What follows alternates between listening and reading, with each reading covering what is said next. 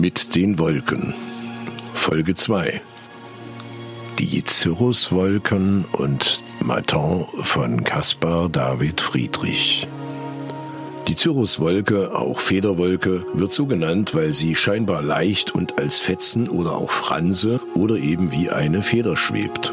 Sie entsteht oft in einer Höhe von 8 bis 12 Kilometern aus Regen, der den Erdboden nicht erreicht.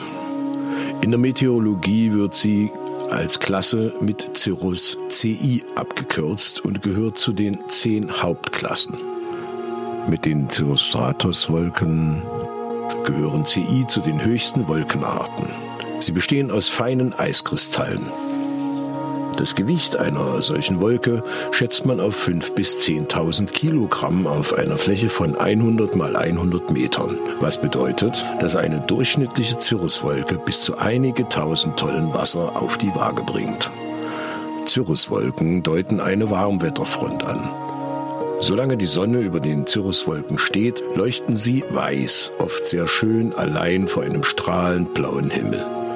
Senkt sich die Sonne, so strahlt sie die Wolken von unten an, was ihnen eine rötlich bis orange Färbung in einem faszinierenden Schimmer vor dem abendlichen Himmel verleiht. Sie sind nicht zu verwechseln mit den Schäfchenwolken, die ich in einer weiteren Folge erklären werde. Wenn Cirruswolken zusammenwachsen oder schweben, dann entsteht ein Wolkenschleier und deutet Regen an. Auf Caspar David Friedrichs Gemälde Der Morgen aus dem Tageszeitenzyklus Siegel des Jour Matin, das zwischen 1821 und 22 entstanden ist und das man im Original im Niedersächsischen Landesmuseum bewundern kann, sieht man sehr deutlich die romantische Umsetzung der Cirruswolken. Auch in Songs oder bei der Entstehung von Songs spielen Wolken eine Rolle.